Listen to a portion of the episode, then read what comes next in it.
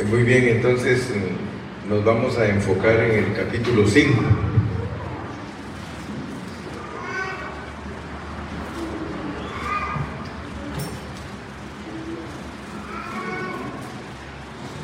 Vamos a enfocarnos en el capítulo 5 que contiene una revelación sorprendente. Ustedes saben que la mayoría de los cristianos hablan de la guerra espiritual, ¿sí o no? Casi todos los creyentes reconocen que hay una batalla que debemos ganar y hemos de prevalecer sobre el enemigo de Dios. Y en el libro de números podemos uh, ver ciertos requisitos que son de mucha utilidad. Fue el deseo de Dios de formarnos como un ejército para pelear por Él, para que se cumpla su propósito eterno. Así que en este mensaje que estoy empezando ahorita, vamos a ver una cantidad de principios que podemos aplicar inmediatamente en nuestro andar cristiano, tanto individual como también de manera corporativa. No se les olvide que nuestro caminar es individual, pero también es corporativo. No solo caminamos nosotros como cristianos, sino que caminamos junto con la iglesia. Pues bien, hoy vamos a hablar entonces de todo eso este es el quinto mensaje que está relacionado con la formación del ejército. Los que no tengan los bosquejos eh, los pueden adquirir, los tiene Agustín, se los ha ido dando, yo se los he ido pasando conforme he dado cada mensaje. Como les vuelvo a repetir, este es el quinto mensaje. Así que ya Andrea tiene ahí las copias, ya tienen cuatro mensajes si alguno de los siervos de Dios o los que les gusta predicar los quieren, ahí los pueden obtener con ella. Eh, son gratis. Así que vamos a movernos bajo paternidad. Prediquemos siempre lo mismo para que salgamos de toda confusión babilónica. Entonces en, esta, en este mensaje vamos a ver varias eh, varios principios que nos los debemos de aplicar inmediatamente. Acuérdense que cuando uno no sabe algo, pero lo convence a uno el Espíritu Santo, hay que aplicarlo inmediatamente. Dicen amén los santos. Entonces, eh, vamos a eh, ver que hay necesidad de conformarnos como ejército. Nosotros somos el ejército de Dios. Y ese es el tema general de números. Cuando de números es el ejército de Dios. Y solo se cubren tres cosas. Si uno quisiera dar un buen estudio de números, uno lo puede dividir en quizá unos cinco puntos. Cinco puntos. Eh, la introducción, que es un punto, Luego tenemos eh, la formación del ejército, segundo punto. Tercer punto, las jornadas del pueblo de Israel. Cuarto punto, los combates. Eh, quinto punto, eh, puede ser un resumen del el libro de números comparado con Génesis y Éxodo. Así que tenemos cómo desarrollar esos 36 capítulos. Ah, el pueblo de Dios necesita tratar, escuchen bien, el pueblo de Dios necesita tratar con todas las cosas que lo contaminan. Hay muchas cosas que nos contaminan y le debemos pedir a nuestro Dios que nos ayuden para que podamos ver esta secuencia de que aquí hay enseñanza para que nosotros la practiquemos. ¿Verdad? Eh, necesitamos ser conformados como un ejército. Ese es nuestro tema. Y el nombre de este libro, Números, proviene del hecho de que el pueblo de Dios fue numerado o contado a fin de ser conformado como ejército. Como cristianos del Nuevo Testamento, debemos de ver que el ejército de Dios está contado. Eso nos abre el entendimiento para ver que no somos producto de casualidad, sino que somos gente escogida y predestinada. Por eso es que hay aquí un censo, ¿verdad? Eso es importante. Eh, sin embargo, antes de ser conformados como ejército, eh, el pueblo de Dios necesitaba tratar con cosas que lo contaminaban y es lo que vamos a entrar ahorita. Debido a que nosotros jugamos un papel muy importante eh, en la batalla en contra del enemigo de Dios, nosotros debemos de tratar con la contaminación. Y todos debemos de saber que la, contaminación es un asunto muy eh, significativo en la, en la iglesia del Señor. Hoy mismo tenemos mucha contaminación. Mediante este pasaje de la Biblia podemos ver que, Dios es justo, estamos en el capítulo 5, que Dios es justo, santo y viviente. Dios es justo, santo y viviente. Entonces, para que nosotros eh, seamos conformados como un ejército que vela y pelea por sus intereses, nosotros necesitamos igualarnos a Él. A medida que escuchemos este mensaje, necesitamos que el Señor nos ministre su persona, que nos ministre su, su vivir justo, santo y viviente para que nosotros podamos igualarnos a Él en, su testimonio y que verdaderamente podamos decir que somos el ejército de Dios. ¿Cuántos aman a Dios? ¿Cuántos anhelan su santidad? ¿Cuántos anhelan verdaderamente ser los que somos iguales a Él?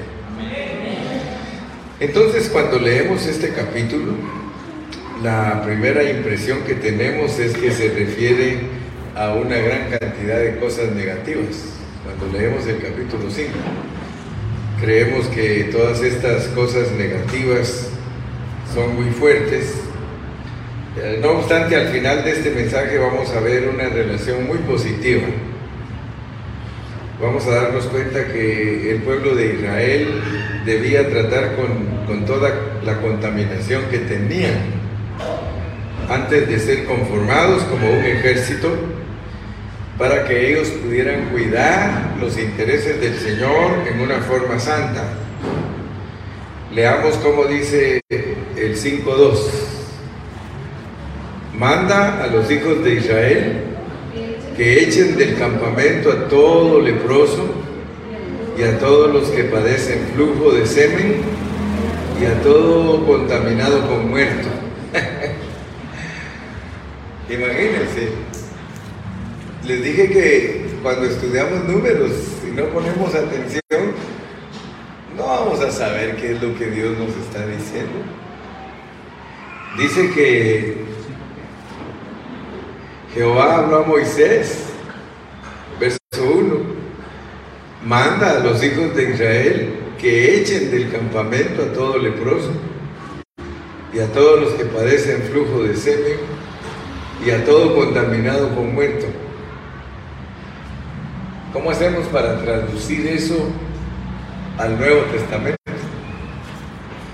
Entonces, ¿verdad que sí necesitamos aprender? Sí. Entonces, el pueblo de Israel tenía que tratar con, con esas contaminaciones Y quiero que ustedes vean que en este versículo se mencionan tres cosas. Lepra, flujo y muerte. Sin duda, esas tres cosas son contaminantes. Entonces, tenemos que saber que para hacer la iglesia tenemos que librarnos de estas contaminaciones. La iglesia no puede ser el ejército de Dios si tiene leprosos, si tiene gente que tiene flujo, flujo de semen y los que se han contaminado con muerto, que, que aquí nos lo explica quiénes son los que se contaminan con muerto. Ahora, Dios no solamente debía de tener tratos con Israel como individuos, sino que también trataba con ellos como una corporación, como un cuerpo. Y ese trato corporativo consiste principalmente en tres cosas, porque aquí está hablando del pueblo. Y esas tres cosas dice que eran tratar con la lepra, tratar con el flujo y tratar con la muerte. Lo primero es la lepra. La lepra es algo que está en nuestro interior. Todos nosotros somos leprosos. Amén. Ese es nuestro. Nuestro elemento es lepra. Y es algo profundo y, subjetivo, o sea que sale de nosotros. Y la lepra para todos nosotros debe de ser tratada de una forma minuciosa. ¿Cuántos se recuerdan cuando estudiamos Levítico? ¿Algunos de aquí se acuerdan cuando estudiamos Levítico o no se acuerdan? ¿Sí? Tal vez no se acuerdan de todos los mensajes, pero se recuerdan que se trataba bien, eh, detalladamente, se trataba bien minuciosamente la letra en el pueblo de Dios. Había que estarlos pasando por un proceso, un tratamiento, irse a mostrar al sacerdote, eh, tenían que chequear la ropa, la casa, la cabeza, eh, todo tenía que hacerse minuciosamente con el asunto de la, de la lepra. Entonces, eh, nosotros debemos de saber qué es eso. Y de acuerdo a la pureza de la palabra, la lepra representa nuestras, nuestras acciones malignas de nuestro ser natural, nuestras acciones malignas de nuestro ser natural que se manifiestan especialmente en forma de rebelión. Entonces, en este sentido debemos decir que, todos somos leprosos, todos. Todos tenemos la lepra y ahora depende de cómo tratamos con esa lepra. Si somos descuidados, llegaremos a estar contaminados y sucios Así que tenemos que tratar con esta lepra en la formación del ejército que es la vida de la iglesia en donde no debe de haber lepra. Amén. Conforme a la enseñanza del Antiguo Testamento, la lepra proviene de nuestra rebelión contra la autoridad. Escuchen bien. Y la primera ilustración acerca de la lepra es el caso de Miriam y de Aarón. Ellos se rebelaron en contra de su autoridad y en ese tiempo el que los mandaba a ellos era Moisés. Y cuando ellos se rebelaron contra la autoridad delegada de Dios, Miriam se volvió leprosa. Esta naturaleza rebelde ese elemento rebelde está en nuestra sangre y está en nuestra naturaleza. Así que es algo muy natural. en nuestro hombre natural. Perdón.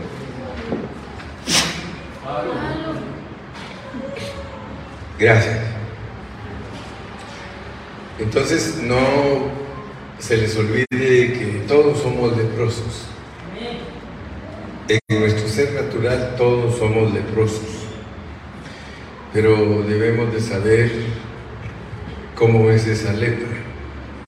¿Verdad? De acuerdo a la Biblia, la lepra es cuando uno se revela contra su autoridad. Por eso ustedes tienen que reconocer quién es su autoridad. ¿verdad? Eh, por eso les dije que la enseñanza es bajo la bandera paternal, es rebelarse contra su padre. Si usted ha abrazado la enseñanza del hermano Carrillo, él es su papá. Y si usted se revela a esa enseñanza, usted tiene lepra.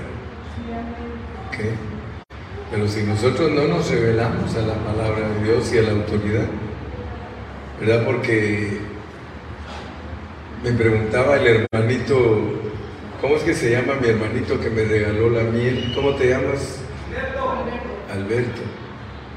¿Verdad? Él él fue el que me, me dice, ¿y a usted no le ha pasado que, que los hermanos cómo lo quieren y después ya no lo quieren? Yo no sé qué lo motivó a preguntarme eso. Yo estaba sentado a la par de él y me dice, ¿usted nunca ha tenido hermanos que cómo lo querían y después ya no lo quieren? Sí, le digo, eso está en la Biblia, el apóstol Pablo le pasó. Dice que cuando él llegó a los hermanos, ellos hasta querían dar su vida por él. Ellos hasta querían dar sus ojos por él. Y pasado el tiempo, como les dijo la verdad, ya no lo quisieron. Entonces la lepra hace que uno se revele contra sus autoridades, contra su padre que le ha enseñado la palabra. Entonces gracias a Dios que ustedes pueden entender lo que es la lepra, es rebelarse contra la autoridad que Dios les ha puesto. Entonces, en, algunos casos, en algunos casos, eh, algunos hermanos dicen, les dicen que son rebeldes porque ya no eh, están de acuerdo con la enseñanza de la Biblia, pero no es esa la clase de rebelión que manifiesta la lepra porque la lepra es rebelarse contra la autoridad pura. Pero cuando una autoridad no es pura, uno no se está rebelando, sino que está obedeciendo a Dios. Como, como por ejemplo Pedro quiso ser manipulado por las autoridades impidiéndole que predicara la verdad y él les dijo yo no voy a obedecerle a ustedes juzguen ustedes, es menester obedecerle a, Dios, a, los hombres, sino a Dios. Y él predicó la verdad. Entonces, predicar la verdad no es rebelión. Es más, no predicar la verdad es rebelión. Entonces, por favor, todos tengan paz. Ayer Dios nos dio unos testimonios bonitos de hermanos que estaban en congregaciones eh, que no los dejan avanzar. Y cuando encuentran hermanos que conocen la escritura en una forma más particular y que se las pueden declarar con más pureza, los hermanos que no los han ayudado a avanzar se ponen celosos y los critican y les dicen que son rebeldes solo porque están abrazando una palabra con más pureza y más profunda. Pues no tengan miedo, no tengan miedo, ustedes avancen la palabra de Dios es Dios el que la norma. Amén. Entonces la lepra, entendámosla bien, no debe haber lepra en nosotros.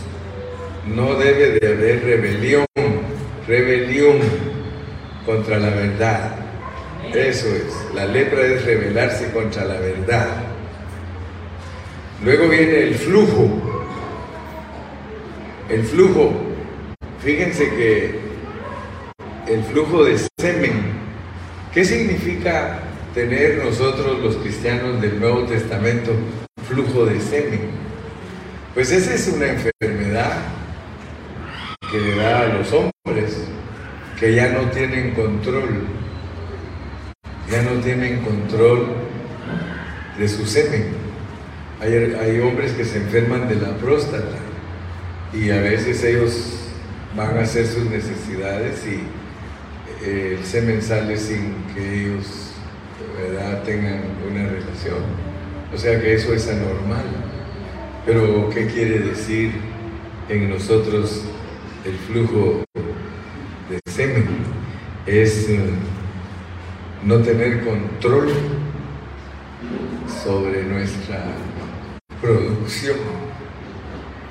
Con nuestro semen nosotros engendramos hijos. Es no tener control, sino engendrar hijos sin haber sido un engendramiento normal, sino un engendramiento enfermo. Muchos engendran hijos enfermos porque no son el producto de una relación de amor, sino que son el producto, el semen representa producción de la especie. Entonces, si no hay control para la producción de la especie, imagínense lo que eso significa. ¿Qué cristiano va a entender eso? Que se le está hablando de cosas que son profundas y que ahí están en la Biblia. Entonces nos está diciendo que cuidado en la forma que se usa nuestro aparato de producción, porque puede ser que esté enfermo y entonces ya no producimos en la forma correcta. Pero aquí también está la muerte, la muerte.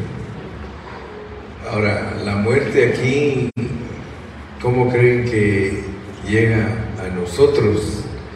La muerte no es algo que está adentro de nosotros, sino que está afuera de nosotros.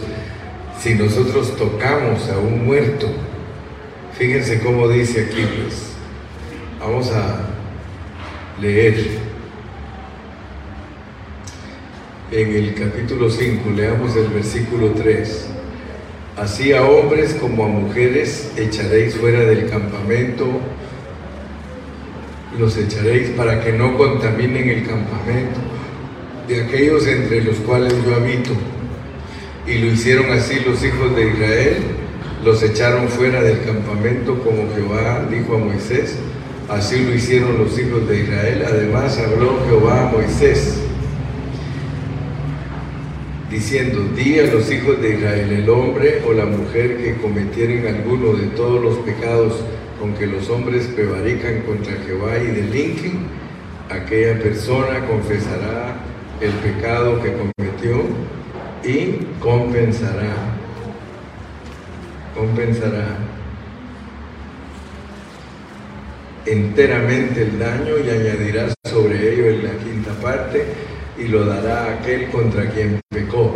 Y si aquel hombre no tuviere pariente, al cual se ha resarcido el daño, se dará la indemnización del agravio de Jehová, entregándola al sacerdote, además del carnero de las expiaciones, con la cual hará expiación por él.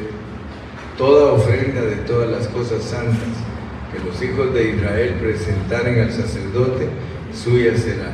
Y lo santificado de cualquiera será suyo, asimismo lo que cualquiera diere al sacerdote, suyo será también Jehová habló a Moisés diciendo, habla a los hijos de Israel y diles, si la mujer de alguno se descarriare y le fuere infiel, y alguno cohabitare con ella y su marido no lo hubiere visto, por haberse ella amancillado ocultamente, si hubiere testigo contra ella, ni ella hubiere sido sorprendida en el acto, si viniere sobre, sobre él espíritu de celos, y tuviere celos de su mujer, habiéndose ella amancillado, o viniere sobre él espíritu de celos, y tuviere celos de su mujer, no habiéndose ella amancillado, entonces el marido traerá a su mujer al sacerdote, y con ella traerá su ofrenda, la décima parte de un efa de harina de cebada, no echará sobre ella aceite, ni pondrá sobre ella incienso, porque es ofrenda de celos, recordativa que trae a la memoria el pecado. Y el sacerdote hará que ella se acerque y se ponga delante de Jehová. Luego tomará el sacerdote del agua santa en un vaso de barro. Tomará también el sacerdote del polvo que hubiere en el suelo del tabernáculo y lo echará en el agua. Y hará el sacerdote estar en pie a la mujer delante de Jehová y descubrirá la cabeza de la mujer y pondrá sobre sus manos la ofrenda recordativa, que es la ofrenda de celos, y el sacerdote tendrá en la mano las aguas amargas que acarrearán maldición, y el sacerdote las conjurará y le dirás, si ninguno ha dormido contigo y si no te has apartado de tu marido a inmundicia, libre seas de estas aguas amargas que traen maldición. Mas si, si te has descarriado de tu marido y te has amancillado y ha cohabitado contigo alguno fuera de tu marido, el sacerdote conjurará a la mujer con juramento de maldición y dirá a la mujer, Jehová te haga maldición y execración en medio de tu pueblo, haciendo Jehová que tu muslo caiga y que tu vientre se hinche y estas aguas que dan maldición entren en tus entrañas y hagan hinchar tu vientre y caer tu muslo, y la mujer dirá, amén, amén.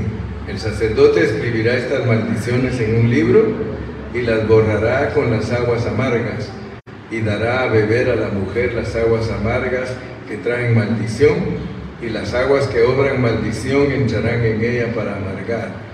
Después el sacerdote tomará de la mano de la mujer la ofrenda de los cerdos y la mecerá delante de Jehová y la ofrecerá delante del altar y tomará el sacerdote un puñado de la ofrenda en memoria de ella y lo quemará sobre el altar y después dará a beber las aguas a la mujer. Le dará pues a beber las aguas y si fuere inmunda y hubiere sido infiel a su marido, las aguas que obran maldición entrarán en ella para amargar, y su vientre se hinchará, y caerá su muslo, y la mujer será maldición en medio de su pueblo. Mas si la mujer no fuera inmunda, sino que estuviese limpia, ella será libre y será fecunda. Esta es la ley de los celos cuando la mujer cometiera infidelidad contra su marido y se amancillare o del marido sobre el cual pasare espíritu de celos y tuviere celos de su mujer, la presentará entonces delante de Jehová y el sacerdote ejecutará en ella toda esta ley. el hombre será libre de iniquidad y la mujer llevará su pecado. Solo noten pues que muchos al leer estos capítulos pues dicen, bueno, ¿y, todo eso qué significa para la iglesia? Pues recuérdense que para la iglesia todo es espiritual, todo, todo. Aquí tenemos que entender que son contaminaciones que pueden pasarle a la iglesia. Y en este capítulo estamos solo viendo algunas Después vamos a ver otras eh, que tocan asuntos que son importantes. En el capítulo 6 tenemos la ley del nazareo, ¿verdad? Y aquí se habla de, de todo lo que es un nazareo, que no tenía que tocar muerto, y por eso estoy tocando estas cosas.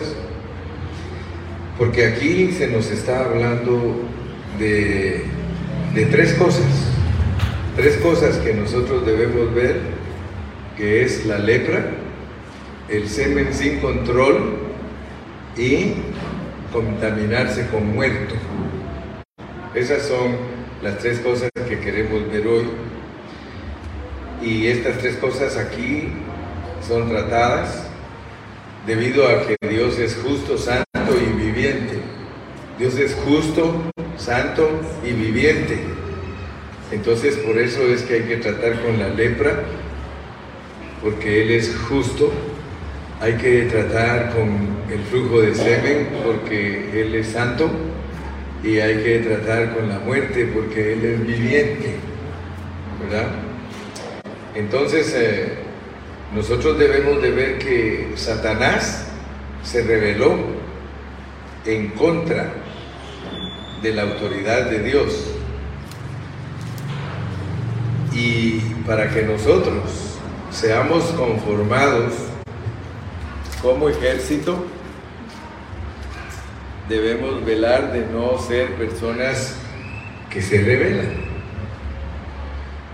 Debemos velar para no ser personas que se oponen a lo que es la autoridad de Dios, porque si no, no nos va a conformar como su ejército.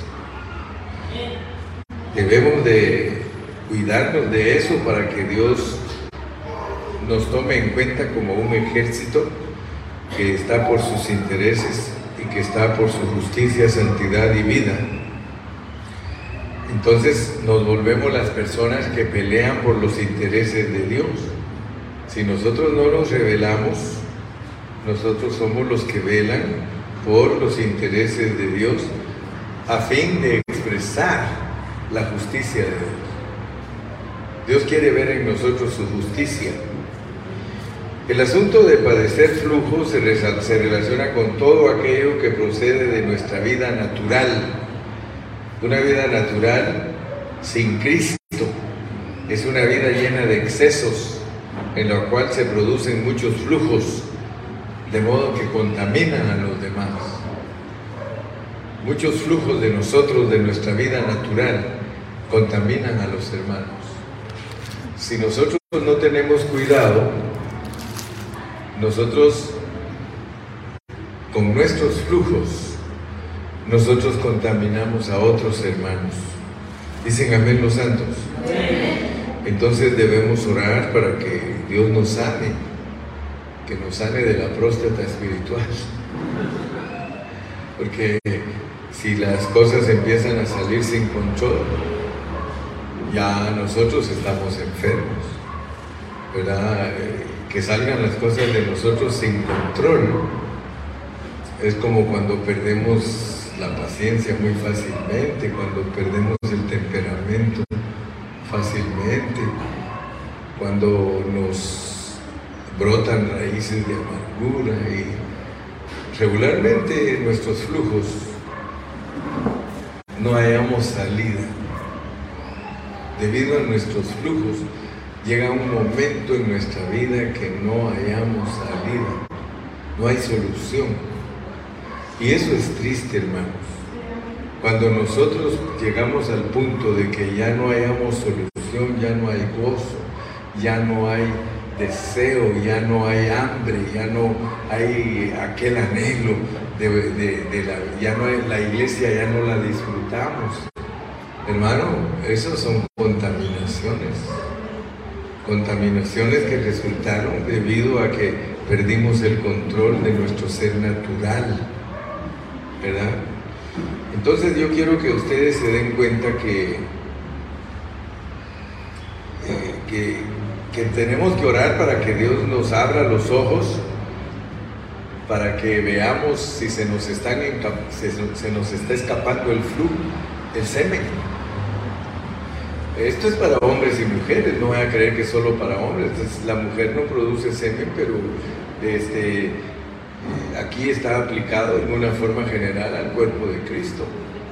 El cuerpo de Cristo tiene que tener cuidado de qué es lo que le está saliendo, qué, cómo, cómo está actuando usted, cuál es su actuación con los hermanos, ¿verdad? Porque el hombre natural suelta cuando está enfermo, el semen sin control. Y quiero decirles, hermano, que sanarse de esas enfermedades a veces toma mucho tiempo, mucho tiempo. No vayan a creer ustedes que cuando uno actúa de esta manera es fácil sanarse, ¿no? Cuando uno ha actuado en la vida de la iglesia sin control, ¿cómo cuesta recuperarse, hermanos? y no hay paz. No hay paz. Entonces tenemos que hacer un recuento,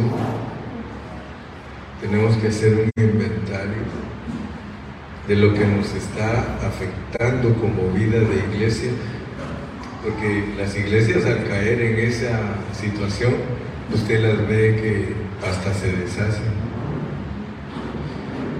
Yo les digo, yo tengo 42 años de ser pastor y durante esos 42 años yo he visto docenas de iglesias desaparecer totalmente.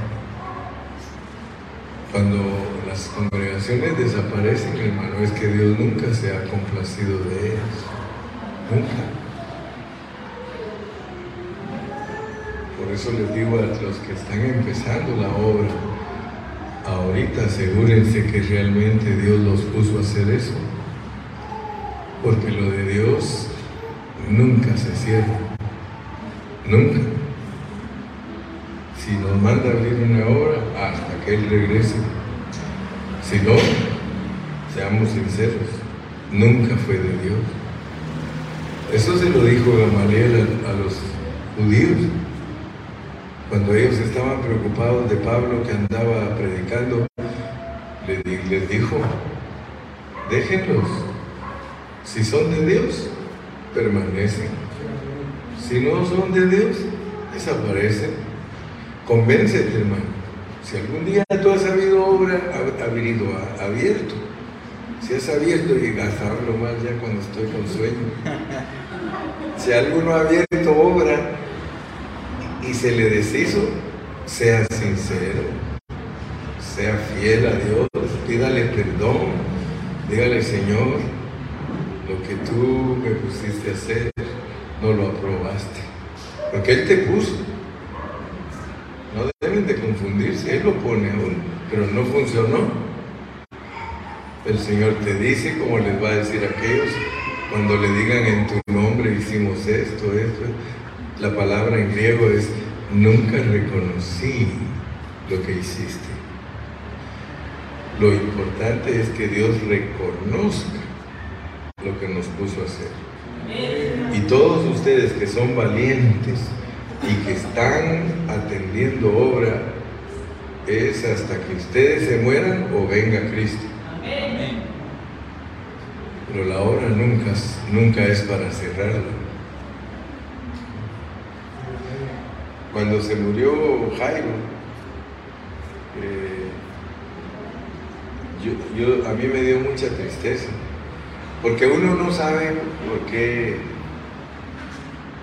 por qué se lleva Dios a las personas, ¿verdad? Porque la mente natural es traicionera.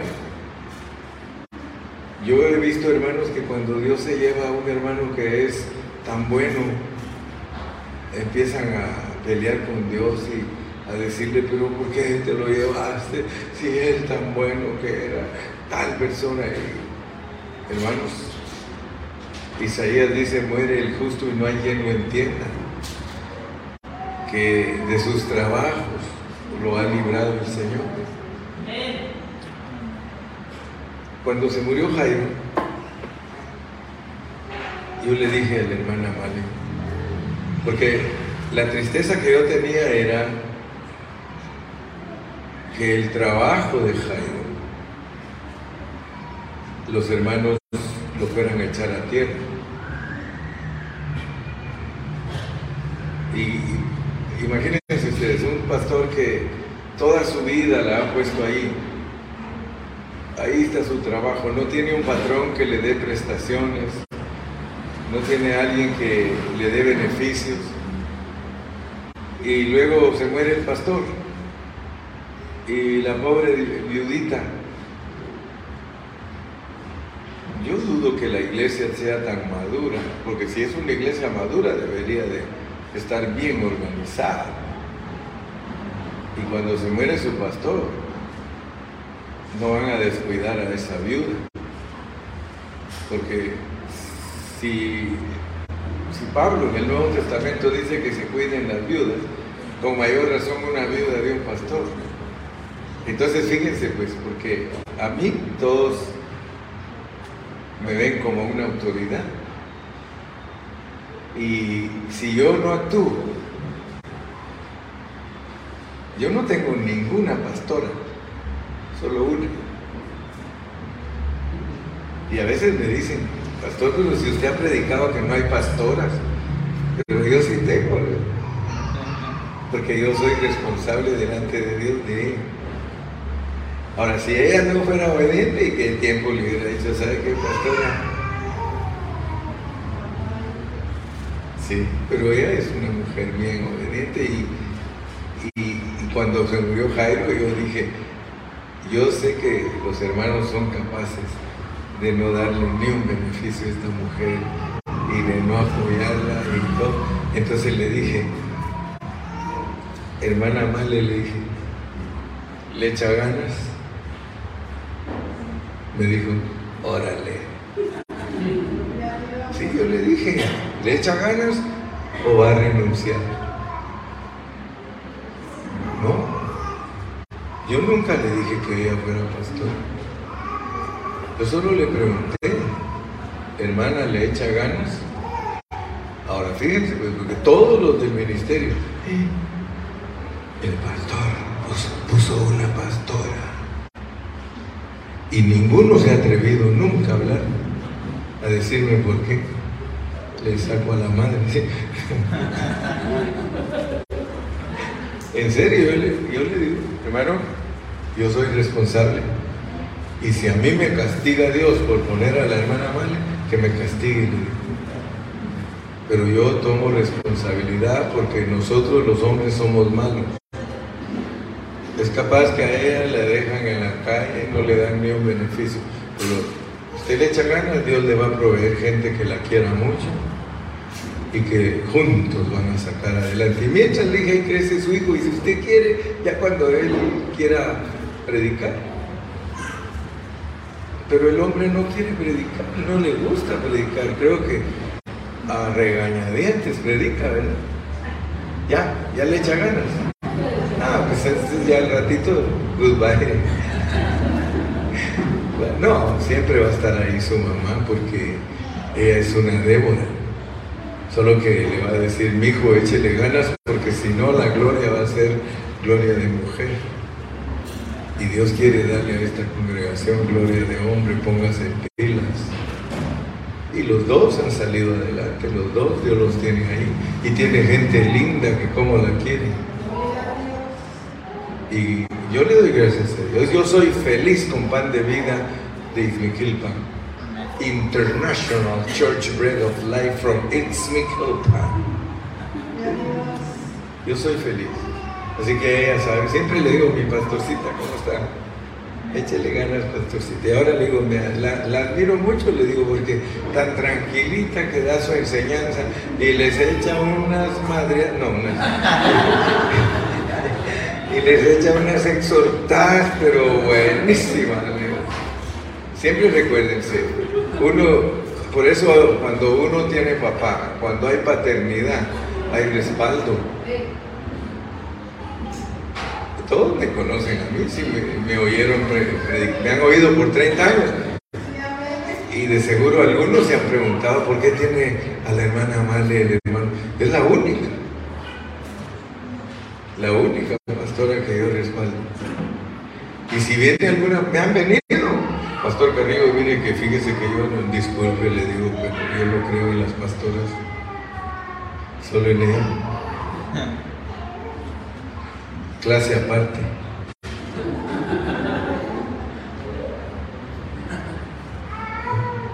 Y a todos les digo, respétenla. Imagínense, las fuimos a recoger al aeropuerto. Puros varones. Se quedaron asustados todavía. ¿De quién serán esas mujeres? Y ninguno de nosotros la besó para decir que es nuestra esposa. Solo les dimos su abrazo, bienvenidas y de bueyes jalando valijas. Servidores de Dios y de nuestras hermanas. Si no somos dueños de sí mismos, no podemos, no somos dignos de estar en el ministerio. Todos nosotros, especialmente a los, a los que nos ponen en autoridad, tenemos que ser dueños de nosotros mismos, muy cuerdos, muy templados, decididos. Si alguien nos quiere rebatir y decir, ¿y usted por qué? ¿Y, qué? ¿Y usted qué? Sí, a mí si algún pastor dice, ¿y usted por qué la pone allá de pastor? ¿Y por qué me dice usted qué? ¿La pongo y qué? Pero entonces ponga otra, no. No porque yo no siento de Dios poner a otra. Estoy esperando que se mueran otros pastores.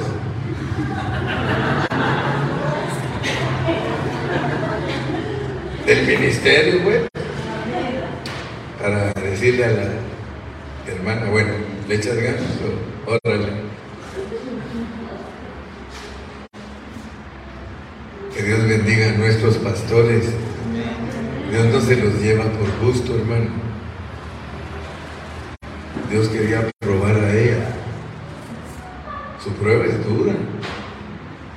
Le dio su mara, su amargura. Pero Dios la sacaba adelante.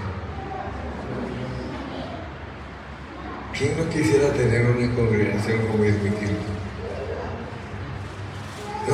cuando buscan, y la pastora que y ahí está abajo de Aquí, ¿quién es la pastora? Ahí está, es David, chiquitillo. ¿Dónde está la pastora? Aquí estoy, aquí estoy. Bendito sea Dios, hermano. Dele palmas al Señor. Y se está gozando, dele palmas al Señor.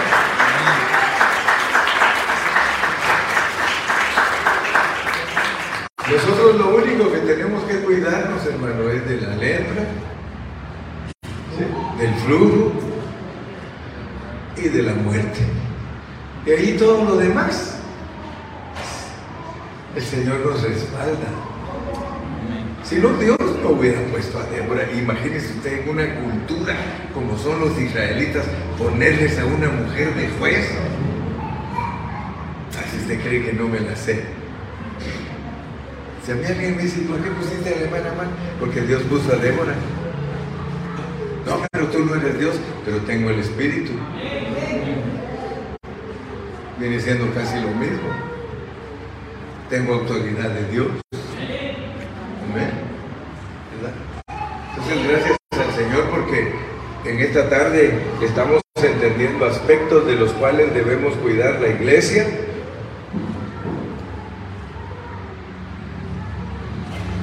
de la muerte, hermano. El asunto de la muerte es por una razón que nos tenemos que cuidar. Es porque servimos a un Dios viviente. Amén. Servimos a un Dios viviente. Aleluya. ¿Es viviente tu Dios, hermano? Acuérdense que Dios se agrada de nosotros cuando nosotros vivimos arrepentidos de las cosas naturales. Hermano, Dios no tiene problema contigo ni con el hermano Carrillo si nosotros vivimos arrepentidos de nuestras cosas naturales.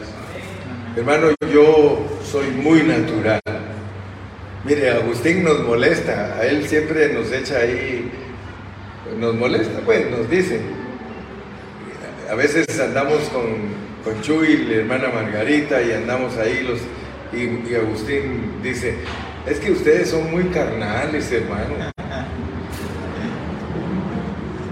Le dice a la hermana Margarita, es que hermana, usted es carnal. Pues hermano, ¿de quién he aprendido? Y luego Agustín se la sabe quitar. Pues yo también, dice, ¿de dónde he aprendido? Así que ahí nos andamos echando la culpa el uno al otro de que somos carnales. Pero no hay ni uno de nosotros que pueda decir, hermano, que no es carnal. Todos somos naturales. Pero si vivimos arrepentidos, Dios nos perdona. Yo todo el tiempo estoy sorprendido de que Dios le pida cosas a uno, siendo uno un hombre caído. Siendo caído nos pide cosas que no podemos hacer, pero gracias a Dios por Jesucristo. Pablo dijo, gracias a Dios por Jesucristo, porque yo lo que quiero hacer, no lo puedo hacer. Pero hay en mí, dice, que hay alguien que sí lo puede hacer en mí, y es el Espíritu de vida. Gloria a Dios. Volvámonos a Dios, hermano. Mire, en cualquier situación, usted vuelva hacia Dios arrepentido. Dios quiere gente arrepentida en su ejército. Mire, si usted está desanimado en esta tarde, yo le pido un favor. Ponga atención a lo que está predicando el hermano Carrillo, porque usted se va a animar en el siguiente punto. Este punto que sigue lo va a animar. Ahí va a ver que sí lo va a animar. Así que entremos a otro punto.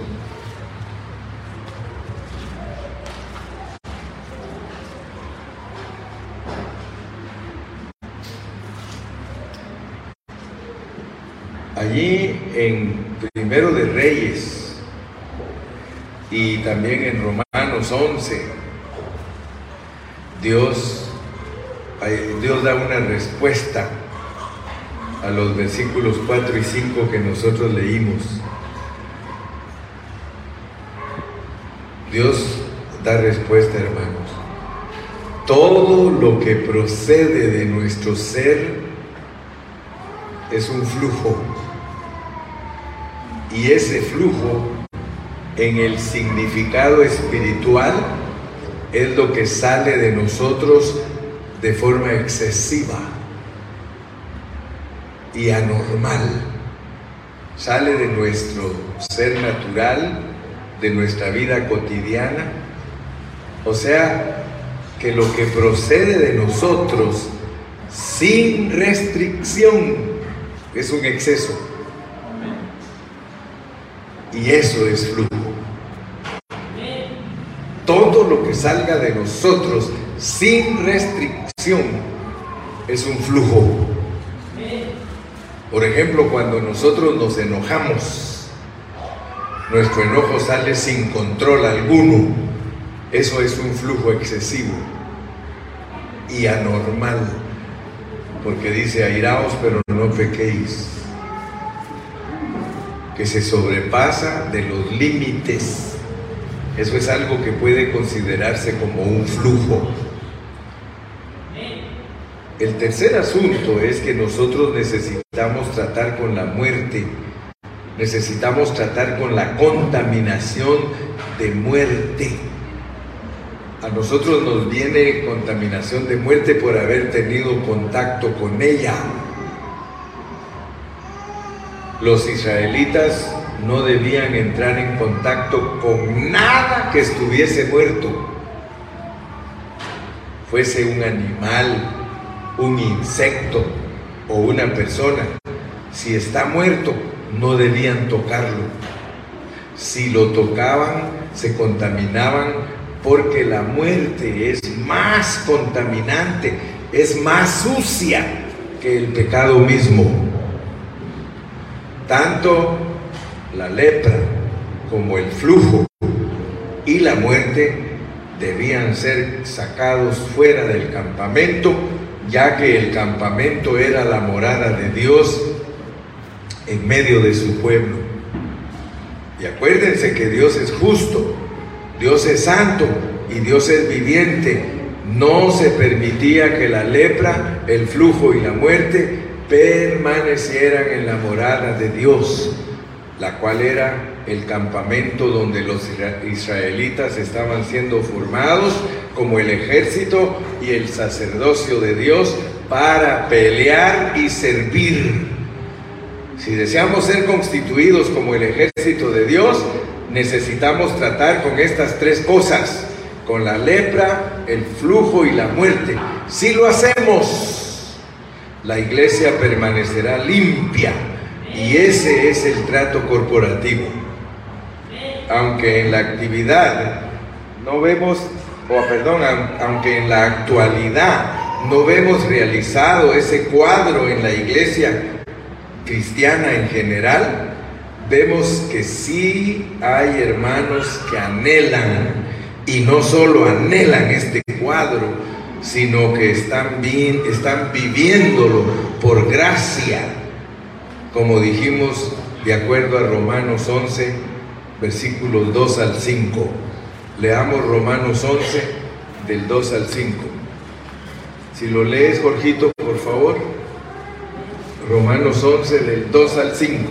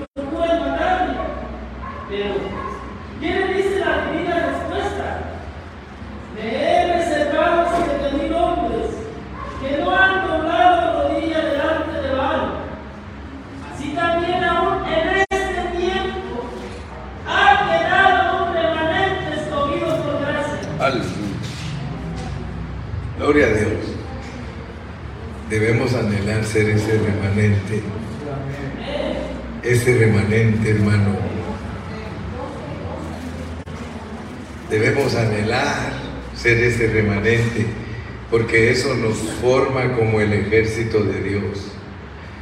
Yo quiero decirles en esta tarde que esta palabra que estamos desarrollando debemos de tomarla muy seriamente. Amén. Es necesario, es menester que seamos diligentes en tratar con la lepra, con el flujo y la muerte, si queremos formar parte de dicho ejército y debemos de aprender a restituir a las personas que hemos ofendido. ¿Se dieron cuenta ustedes que leímos que hay que restituir? A muchos los hemos ofendido y nunca les hemos pedido perdón. Lo que más nos cuesta a nosotros es pedir perdón, hermanos y reconocer lo que hemos hecho mal.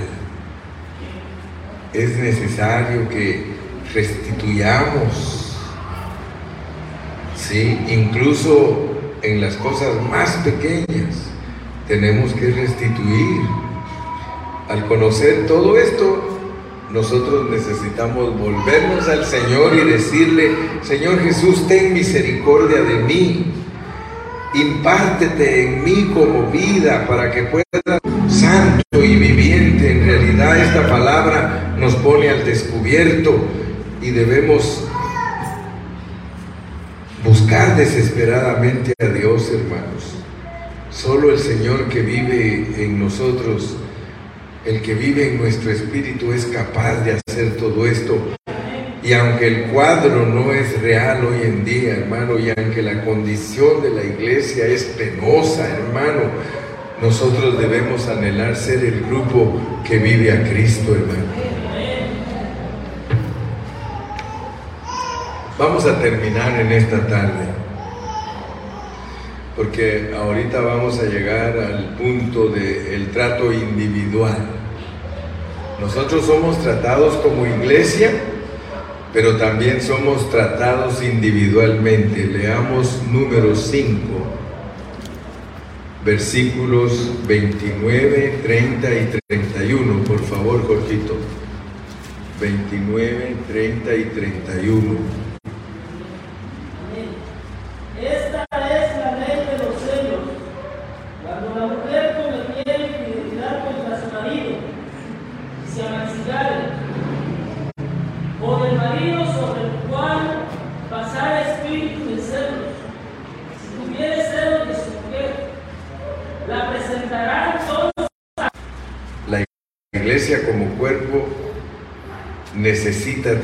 Corporativamente de todos los asuntos negativos, pero este cuerpo se compone de muchos miembros, hermanos santos. Por lo tanto, los santos necesitan ser tratados individualmente en estos asuntos. Puesto que nosotros los cristianos todavía permanecemos en el viejo hombre, en muchos o en muchas cosas todavía necesitamos confesar al Señor y pedirle que nos perdone por todas nuestras faltas y sin duda Él nos perdonará y nos lavará con su sangre preciosa, pero todavía existe un problema entre nosotros y la persona que ofendimos. Por lo tanto, todavía es necesario que hagamos una restitución. Esto nos demuestra cuán justo, cuán santo y cuán viviente es Dios. Y este no es un asunto muy sencillo. La iglesia hoy día debe tratar con los asuntos negativos de manera corporativa y los hermanos deben hacerlo de manera individual. Aunque los problemas persisten igualmente que en el Antiguo Testamento, Dios siempre tiene un remanente que hace las cosas de acuerdo al patrón. Siete mil hombres. Sí, siete mil hombres. Elías, en este relato, se queja ante Dios porque el pueblo había matado a los profetas, habían derribado los altares del Señor y el Elías era el único que permanecía en pie. Y lo buscaban para matarlo. Ese era el punto de vista de Elías. Pero Dios le contestó, Elías, me he reservado siete mil hombres que no han doblado rodillas delante de Baal. A tus ojos la situación quizás sea de completa confusión, pero yo estoy satisfecho con esos siete mil hombres no olvides que a través de los siglos siempre han habido siete mil que no doblan sus rodillas y ellos son aquellos con quien Dios puede contar. Él todavía tiene su testimonio, así que nosotros debemos aprender a ser de aquellos con quienes Dios puede contar. Y para eso necesitamos tratar con los asuntos negativos. Amén corporativamente e individualmente, y eso nos mantendrá en la actitud apropiada para formar el ejército de Dios que lucha por los intereses de Dios. Parece que aún no vemos la formación de un ejército. Aparentemente a nuestros ojos, imposible, pero a los ojos de Dios sí hay tal formación y hay tal ejército, algo sigue avanzando. Dios ve a su, pueblo que lucha y sacerdotes que les sirven. Debemos aprender a tratar con lo negativo. La iglesia en Éfeso, en Apocalipsis, habían dejado su primer amor. Habían sido infieles. Y el esposo se pone celoso. Imagínense, Éfeso. Pero tengo contra ti que me has dejado tu primer amor. Cuando una mujer ya no quiere a su marido, Por eso es que hay cosas aquí de los celos. Aquí se está hablando de Cristo y de la iglesia. ¿Se pueden imaginar ustedes a Cristo celoso? ¿Cuántos creen que Cristo es celoso? Celoso, no el oso. ¿Cuántos creen que Cristo es celoso? Pablo lo dice, dice, os celo con un celo santo. ¡Wow! Cuando nosotros descuidamos la obra de Dios, nos volvemos una mujer que le produce celos a Dios y que Dios cree que lo está engañando. Hermano, ¿será, será bueno que hagamos sentir a Dios como que lo estamos engañando, hermanos? Yo no quiero. Yo no quiero que él piense que ando con otra o que usted, mi hermana, anda con otro. Estoy hablando iglesia. Iglesia. No andas con otro por ahí escondido. No tendrás dioses ajenos delante de mí, pero tengo contra ti que ya no me quieres. Ya no me quieres. Imagínense un Dios celoso, hermano. Les voy a terminar en esta tarde con una historia. En Estados Unidos, eh, un hombre de esos que manejan trailers empezó a perseguir a un carrito y se pasaba las señales de tránsito, se llevó un montón de carros, mató a unas personas y de repente ya lo capturaron. Y cuando lo capturaron lo metieron preso porque hizo un desorden terrible mató gente, destruyó carros y le preguntó el juez, le dijo, ¿por qué hiciste todo ese desorden? Dijo, porque vi un carro donde iba mi esposa con otro hombre y yo quería alcanzarlos y matarlos. Pero dice, comprobaron que no era tu esposa. Sí, sé. Es que mis celos, mis celos me hicieron ver que, era ella. Y yo averiguaron porque cuando a mí me llevó la policía, ella estaba en la casa y me vino a ver. ¿Y saben qué le dijo el juez? Te voy a dar el mínimo que pueda de cárcel, porque pensé en Dios contigo. Pensé que Dios es celoso y tienes razón de ser celoso. Solo por eso, porque te pareces a Dios, te voy a dar el mínimo. Vamos a pelear tu caso para que se te pueda dar el mínimo y que no te apliquen todos los daños que ocasionaste, porque pensé en Dios, como es con nosotros que Él es celoso y es capaz de hacer estragos con tal de rescatarnos. Imagínense. Y la historia de Oseas, ¿no? A Oseas Dios le dio de esposa a una prostituta.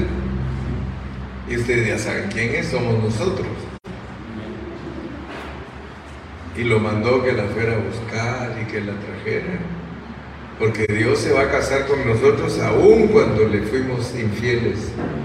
Aún, por eso dice, somos infieles, Él permanece fiel.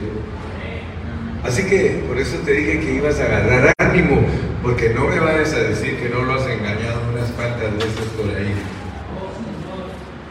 Hemos engañado a Dios, hermano, muchas veces. Y palabra registra que aunque nosotros hemos sido prostitutos, Él nos perdona y se va a casar con nosotros. Eso es tremendo.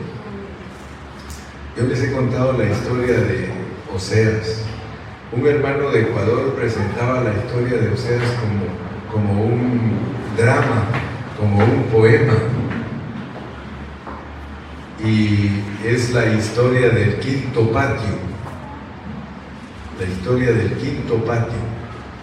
O sea que en cierto lugar de Europa hay un eh, hay una gran casa que tiene cinco patios y en esos patios ahí practican la prostitución.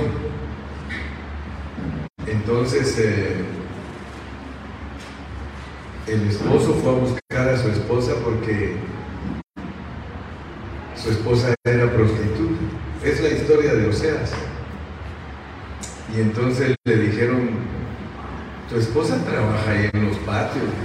le dijo alguien, dijo, yo he ido ahí, he visto a tu esposa trabajando ahí en los patios. Dijo, dime por favor en qué patio está. Mira, no me recuerdo en qué patio la vi, pero en uno hay cinco patios de prostitución. Y le dice él, pero ¿qué significa que hay cinco? ¿Por qué no hay uno? Mira, dijo, es, es que va por el precio. En el primer patio las mujeres son caras. En el segundo un poquito más baratas. En el tercero más baratas y en el quinto lo más barato que hay. Y ese marido se va a buscar a su esposa. Llega al primer patio, ¿no has visto a esta mujer aquí? No, no, no la hemos visto. Segundo patio, ¿no has visto ahora a esta mujer? Mira, aquí. No, no la hemos visto. Llega al tercer patio y ¿han visto a esta mujer? Oh, dice, yo sí la conozco, dice uno.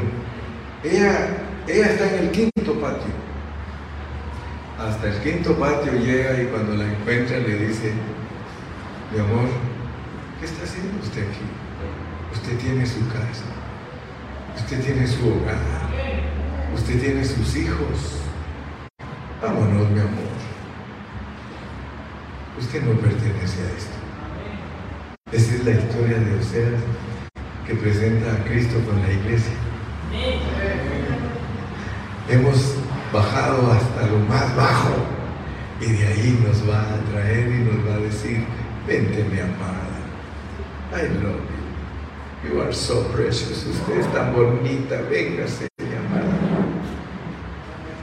Tanto nos ama Jesús, hermano, tanto nos ama Jesús que sigue celoso de su iglesia, aún cuando le hemos fallado. Que Dios te fortalezca, que Dios te levante, sacúdete el polvo, deshazte de todo peso de pecado y sírvele a Cristo con todo tu corazón. Amén. Amén. Dios los bendiga. Esto es todo por hoy. Seguimos mañana.